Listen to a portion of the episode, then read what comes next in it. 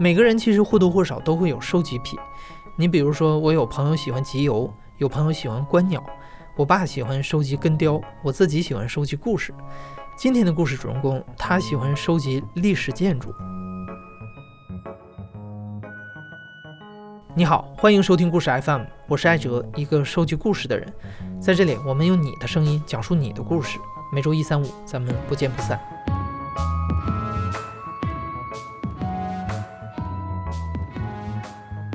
我叫刘拓，今年是二十八岁，现在是北京大学考古文博学院的博士研究生。其实我个人并不是一个特别喜欢历史的人啊，就我对历史故事不是很感兴趣。我感兴趣一般是现存建筑物本身啊，所以这个也跟考古学的一些那个看东西的习惯比较类似吧。嗯，也是收集癖的一个原因，就是 希望看全一个年代的序列。比如说，在伊斯兰世界，你想看全每一个王朝的重要建筑，然后能看到它发展的一个变化，大概就是这样的一个想法。为了看全伊斯兰世界每一个王朝的重要建筑，二零一三年，刘拓第一次去了中东，开始了他的危险国家之旅。这次他去的其中一个国家是黎巴嫩，到了两个城市：黎巴嫩的首都贝鲁特和北部的古城迪利波里。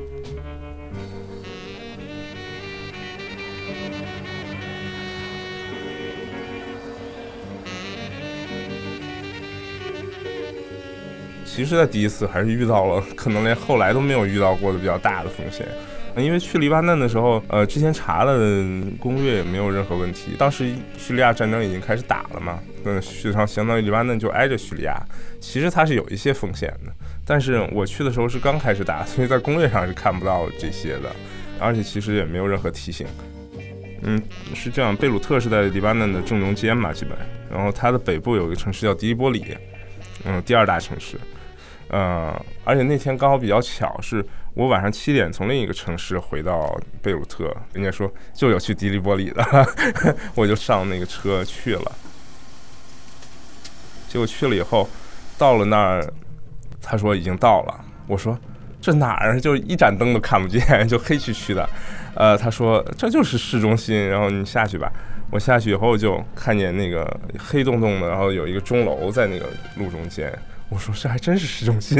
因为那个那它的市中心就是那个钟楼，然后当时就街上一直有噼里啪啦的声音，就啪一下啪一下，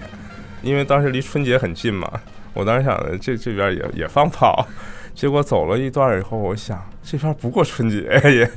那个啊，结果就不知道什么声音，当时走在路边还特别吓人，那个当时街上也是基本就是黑的嘛，就街街上那个楼全是黑的。就有几盏路灯在那个街边，隔几百米一个，每个路灯下面都聚着三五个人，然后看见我以后就告诉我不要往前走，然后前面这样，前面就是那个就那个割脖子的那个动作，然后我想这什么意思？然后我就又往前走，然后下一个路灯，然后底下又几个人，然后说不要往前走，前面就这样，然后我就越就虚的不得了，我说前面是怎么回事？他们就说前面是在噼啪噼啪就在打枪，那个动作。嗯，当然，第二天我了解到，就是这个城市就是是两派穆斯林一直在枪战，就是 而巷战，就互相威胁的，就不是说真要打人的。当时就吓得不得了，然后就赶快去找旅馆，终于就在在一个小巷子里面找着了一个，就住下了，还是那个老房子里面都石头的那样的旅馆。嗯，去完了以后，我就说要去下楼吃个饭，然后老板就死活不让我下去，就就挡在门口。嗯，当时我说我都快饿死了，就这时候外面就砰的一声爆炸，就能看见火光的那种，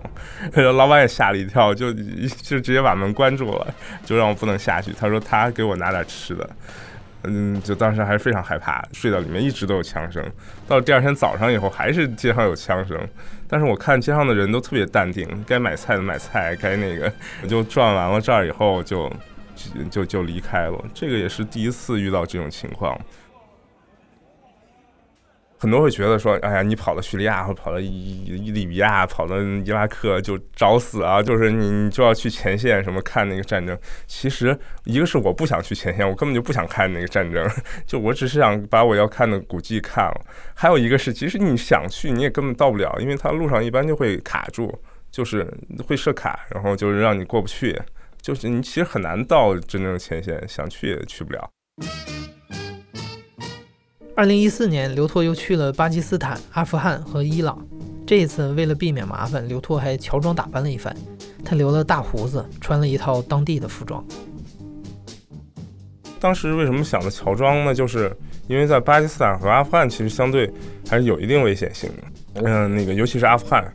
本来我没想着去阿富汗，因为这个巴基斯坦啊，对中国人来说一直是一个办签证特别麻烦的地方。很多人都会说他对中国人是多么友好啊，什么什么。但是实际去了以后，其实这种友好反而有时候是带来一种麻烦，就是说他呃有些城市其实它的危险系数也没有到那个程度，但是他他只为了保全中国人的以防万一，就是说中国人绝对不能出事儿，其他人无所谓，日本人、韩国人哎就无所谓，就是那样。比如说在一些地段。他那个中国人必须要有武装护送啊，日本人、韩国人可能不需要有，然后中国人必须要有。然后这个武装护送的钱是你出的，然后他要给你找最好的车，然后找一大堆人给你，完了钱你出。因为我有朋友去，那人家说你是哪国人？他说我是日本人，然后说那有有空房，然后然后就拿出护照以后是中国人，人家说你是中国人，你说你是日本，他说我说中国人就没有房住。然后人家直接就打电话报警了，然后警察就过来，然后说你不能在那住，然后必须要给你弄到哪儿哪儿，然后就就住的特别贵，警察还要站门口。所以说，一个是在中国人的签证上卡的很严，就是你要办旅游签证特别特别的困难，当时就是总办不出旅游签证，然后就办了三四次，然后每次都要找茬，说你这个没没给对，那个没给对。结果我就当时出了巴基斯坦使馆以后，发现对面就是阿富汗使馆。我说要不去试一试，都在那个农展馆那块儿啊。他就跟巴基斯坦是对面，当天就取到了那个签证。后来巴基斯坦签证也办出来了，所以就这一趟就顺利的走了一圈。就在街上走的时候，就是在巴基斯坦一开始就很很容易就就突然就被围住了，就是你一旦被人阻止，比如说给我拍个照或者合个影。就会突然围出来好多人，哎呀，然后你就被迫要跟每个人那个自拍或者怎么样，所以当时其实就穿了一套那个当地的，嗯，白白伞衣服，然后他那个衣服还挺难弄的，其实，呃，绝大多数人的那个衣服是是是在裁缝店做的，我一开始我没想到这一点，发现怎么没有地方卖这个衣服，倒是卖布的挺多，然后后来发现他都是现做的，但是因为我没有。啊，没有时间等那个衣服，所以最终还是找到一些就是比较贵的那种，买了一个。然后那个在在阿富汗我是全程穿那个，所以我也不知道穿正常衣服是什么情况。而且尤其是因为中国人和阿富汗的一些民族，就哈扎拉人长得非常像，因为那一代的人长得整个都是那个，就是还是挺明显，就是深目高鼻，然后没就毛发很浓的那样。但是哈扎拉人其实就是纯的黄种人，就是蒙古人。所以你穿上那个阿富汗衣服以后，就就像一个哈扎拉人。当然，那个衣服其实是一个很低等的象征，就是因为阿富汗人在外国，就即使在巴基斯坦这样的国家，都是属于底层人，就是打工的那样的。所以你穿上这个以后，就觉得你是打工的。阿富汗人给我的印象是比较好的，因为。嗯，巴基斯坦和阿富汗是我连续去的嘛。巴基斯坦其实就很容易围观，其实围观是比较没有教养的。我就其实中国人也挺爱围观，原来围观外国人，但对阿富汗这种国家，其实外国人也不常见啊。但其实他我觉得很有教养。我一开始印象很好的就是走在巷子里，比如说几个老头就会在巷子里往前，可能迎面跟你走过来，然后他就是就会很自然的就捂着左胸，然后跟你呃说一句 “salam alaikum”。然后你跟他回一句，就这样就直接点头就过去了。包括小孩也是，小孩经常很容易就是缠住那个游客的。但是阿富汗可能有一半的小孩会会处在那种远远的看着你那样那样的状态，就给你笑，然后远远的。那个我还挺喜欢阿富汗的那种感觉的。也那个也是第一次去这种嗯，就危险系数比较大的地方。当实际去了以后，会感觉就是。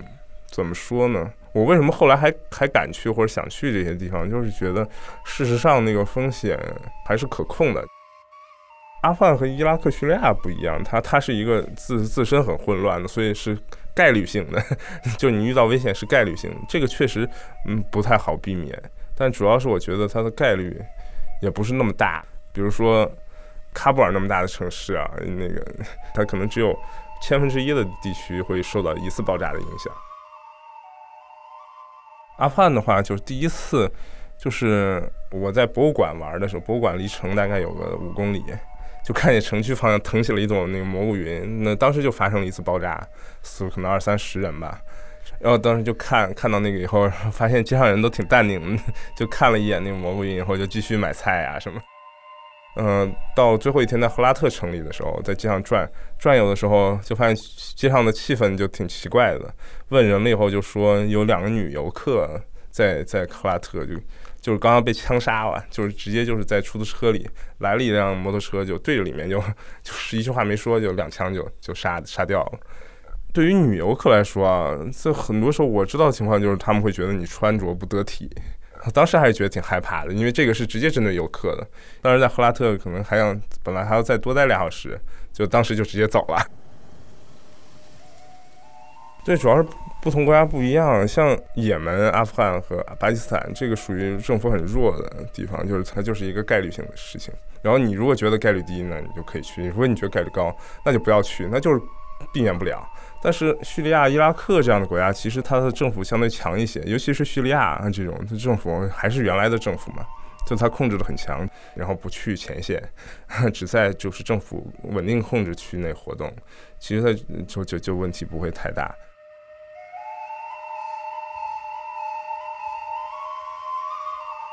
再后来，刘拓又去了叙利亚，到了哈马和阿勒颇。在二零一一年内战爆发前，哈马是叙利亚著名的旅游城市，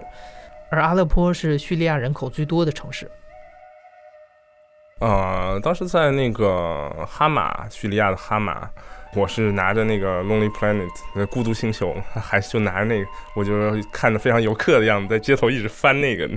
那么转，就也是看着上面的指示，找到一个所谓背包客的旅馆，一条街。那条街背包客旅馆，我想看看那个还能不能住，结果就走进了第一家，结果就真的能住。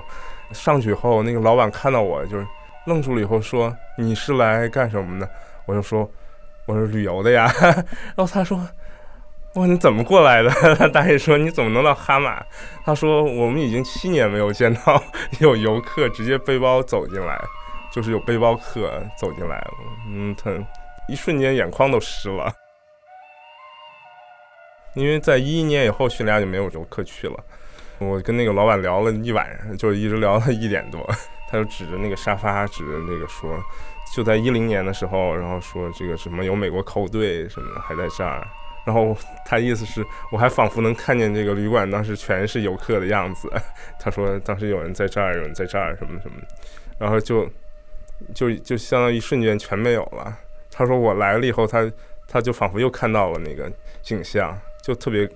反正挺感动的。他还要找当地电视台来采访我，就是他，他就是当时就直接打电话说，我们这儿来了一个，就就一，然后他说那个电视台要要来采访，就是说他就是采访对叙利亚哈马旅游业恢复的那个 有什么看法什么的。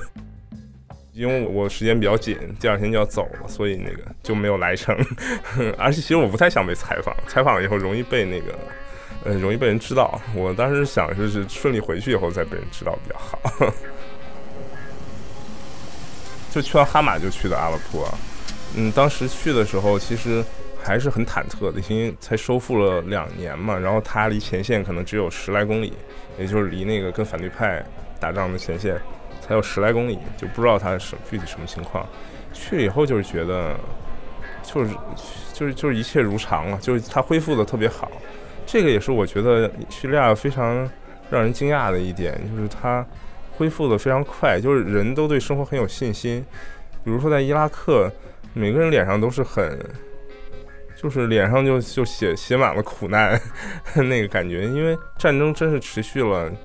几十年，基本上就断断续续、断断续续，没有怎么停过。就是叙利亚是从一一年才开始的，之前呢真是歌舞升平的，就最安全的地方之一。嗯，然后所以他们叙利亚人都会觉得，我们马上就会正常了。到了阿勒颇以后，就是虽然说百分之八十在城中心百分之八十的楼还是塌的，然后只剩下几个楼还立着，但是立着的几个楼，然后餐馆什么就已经开起来了。晚上灯一黑，然后就几个餐馆亮在那个 一黑洞洞的一片里，周围其实都是废墟，但是他们都吃的很高兴。而且判断一个城市安不安全，其实看它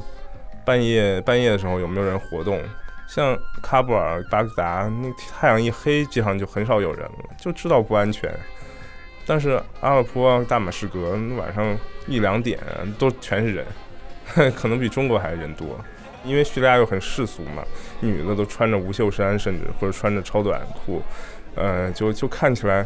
甚至有时候会觉得在欧洲的某个城市，就是 这样的一种感觉。然后去这种城市，就是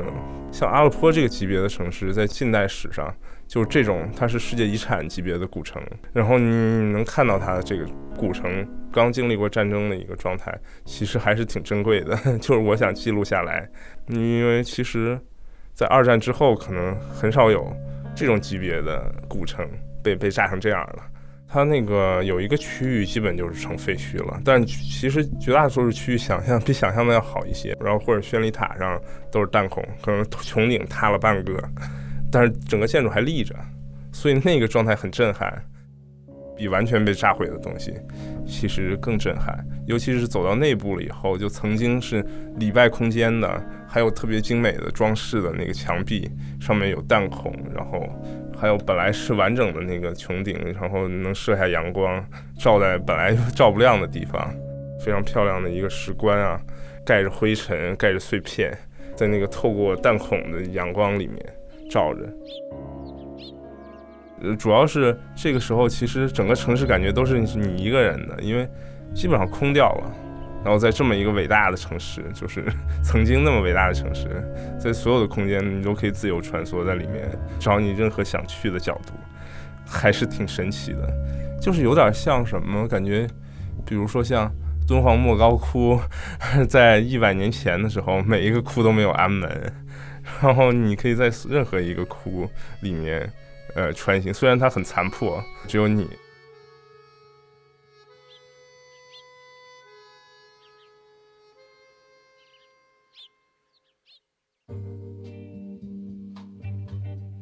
二零一五年夏天发生了一件事儿，刘拓去伊拉克看古迹的时候，被当地警察抓起来扔进了监狱。当时的伊朗法尔斯新闻社报道了这件事儿，还附上了一张照片。照片里，刘拓留着大胡子，穿着当地服装。这张照片迅速在国内互联网上传播开来，一个中国人打扮成当地人的样子，非常吸引眼球。但是在伊拉克、叙利亚这样的强政府国家，它其实反而这样是麻烦很大，因为你其实，在这些国家是越像一个游客越好，因为你主要的麻烦其实是在路上的检查点，就是在这个政府军这边，他如果认为你只是一个正常的游客或者正常的商人，然后是一个 标准的外国人，跟任何当地势力没有任何关系，这样是最好。我我当时在伊拉克的策略是我我跟平民就说我是穆斯林。因为我我不知道他是什么身份，如果万一是恐怖分子，但是我遇到军人的时候，我说我不是，因为因为是的话可能有一些麻烦。结果当时在萨麦拉那个城区玩的时候，有一个当地人就遇到一个当地人，他非要跟我陪我一起玩。结果后来是我我们三个和出租车司机和那个人一起被抓，三个人一起被抓十四天。嗯，当时那我跟那个人已经说了我是穆斯林了，结果在路上被扣了，三个人都坐在那儿跟那个警察，那个警察在问话。结果我我当时想的是，我跟这个警察说我不是穆斯林的话，容易容易乱。就我也跟警察说我是穆斯林，结果就抓进去了嘛。抓进去以后，我就只好一直都是穆斯林，你就要不就乱了，口供就乱了。所以说我作为一个逊尼派的穆斯林，然后当时抓我的是什叶派的，然后关我的从狱警到犯人都是逊尼派，他们都很照顾我，就觉得我是一样的，跟他们一样都是被什叶派迫害的人。当时在伊拉克的监狱里，我其实原来对穆斯林群体啊，并不是没有太多感觉。嗯，后来在那个伊拉克监狱里以后，看到那些人啊，就是他真的是特别有教养，就是他他相当于关被关起来的，可能未必是起码在思想上还是比较极端，或者说有一些问题的。但是，他那些人起码在生活上那个互相那种尊老爱幼、那种谦让、互相帮助，反正跟我想象的监狱完全不一样。比如说，这个吃的进来以后，先给老人先给老人盛上，然后先先递递完，然后呃，就是非常的严格。在晚上睡觉的时候，又又不能那个同时睡。然后怎么怎么轮班儿，然后老人是可能一直都睡着，然后剩下的人怎么轮，就是谁谁先睡谁后睡，我都观察了，他们就非常的那个有秩序，就一直就是坐在那儿说话，然后念经书礼拜，就就那那样的一个情况。我一开始也没有就是怎么说，我不想惊动大使馆，我想我还是想着自己看能不能出去。他们其实在第一天就让我往里打电话，因为当时室友。我室友跟我一块去土耳其玩，本来是约着我在去完伊拉克就跟他在土耳其会合。当时我就只给那个同学打电话，我跟他说我现在有点麻烦，然后说你不要着急，你就先自己玩着。我告诉他说你不要告诉任何人，我现在在自己想办法呢。结果到了后来以后，他跟我说。嗯，我不用帮你瞒着了，说现在全世界都知道你这个事儿了。我当时想，这怎么可能？那个，然后他他说你你你自己查查新闻吧，这是用的狱警的手机，然后一查新闻就发现那个新闻上全是我的报道我的事情。后来刘拓一共被关了半个月，直到开斋节结束才被放出来。但这对刘拓来说是一次宝贵的经历，他和其中几个狱友成为了好朋友，还和他们学会了礼拜的时候诵唱的《古兰经》。嗯，他他起头是那样。أعوذ بالله من الشيطان الرجيم بسم الله الرحمن الرحيم الحمد لله رب العالمين الرحمن الرحيم مالك يوم الدين 一夜看那阿不多，一夜看那斯坦，阴黑的那色要断，穆斯塔吉色罗的那里那那哈米达来嘿，而一点马哈杜比亚来嘿，莫拉多林阿敏，第一章，完了以后就是。呃，尤其是我还非常喜欢跟宗教上虔诚的人打交道，呃，很多人去到伊朗啊，像去到这个什么埃及，其实很喜欢找特别反叛的那个年轻人去玩什么地下酒馆啊。我反而特别喜欢找很传统的人去玩儿，因为他其实真的就是不管是打车还是这个，基本上不太会骗。比如说，我很喜欢找那个到了时间以后就必须停下车来礼拜的那种，啊，必须停下车来礼拜的那样的人。因为这经过多次试验的话，他们那个价钱一般都比较公道。另外一方面也是跟打交道多了以后，就习惯于跟那个 跟穆斯林，就是他们的那个。交流方式，大多时候就是很直接，就是如果他信任你的话，就真的很信任。嗯，我希望还是把中东地区的国家去全，就是完成一个阶段的目标。所以以色列就是最后一个没有去的，呃，中东国家。那个就希望以色列大使馆如果听到节目，可以 顺利的给我签证。其实我个人在旅游上。是一个，我是一个很喜欢多样性的人，就是我对，比如说类似朝鲜那种政治形态，或者说对伊斯兰世界一些对女性很禁锢的什么这些，我其实都不觉得是应该批判的一个态度吧。其实是，我觉得在多样性上是一个，就是你可以平等看待的一个一个东西啊。你只要接受它，就认可它的存在，其实就好了。因为其实中国也是一个，在大部分国家看来。不是很正常的国家，其实我们也没有太多资格去说别人。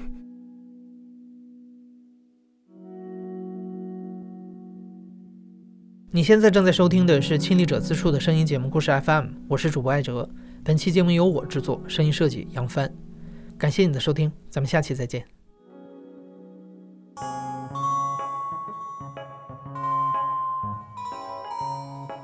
对了，还有个事儿。采访完刘拓之后不久，我又采访了刘拓的一个朋友张永明。他今年五一的时候和刘拓一起去过朝鲜。刘拓在朝鲜捅了不少娄子。他在开城的时候，开城的那个小四合院都是古民居，他想去看看原生态的。但是我们住的是一个开城民宿旅店，这个我们可以自由活动。但是导游再三强调，就是不能出去，因为这个当地出去他也没有权限。但是刘拓第二天早晨，早晨三点多的时候，当时那个朝鲜的民居就睡地板，他睡我旁边，然后他就挠我的手。其实我当时已经醒了。然后我我一知道他，因为他头一天晚上总是说第二天想出去想出去，我那意思肯定是他想出去。然后我也没应他，后来他就偷偷的笑，看我没应。后来他又轻轻的穿好衣服，然后就出去了。我听见窗户响了，他跳窗户出去了。当时也就四点多吧，天还没亮。但是快六点的时候天亮了，我就听见那边外面有特别大的声音，就导游的那个开门关门声，以及他们两个导游在那儿议论的说话的声音，应该是发现刘拓出去了。怎么发现的呢？当地群众举报了。朝鲜人的这个觉悟很高，每一个朝鲜人都是朝鲜群众，发现可疑的人马上举报。因为当时刘拓还那天那天还正好点儿背，他出去的时候翻窗户翻从那个酒店房间翻出去之后，并不是街上，是另外一个人家的四合院，所以他翻了出去之后呢，他又翻了一道墙，才这才到了街上。然后这个时候他翻墙的这个时候被当地人看见了，而且他那个长相一看就不是当地人，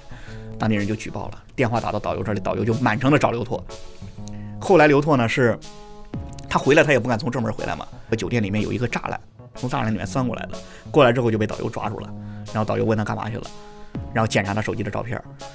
不过他也事先有准备，把那个手机换了一个卡，他实际上所有的照片也都拍到了那些古城区的照片，所以那天导游也很生气。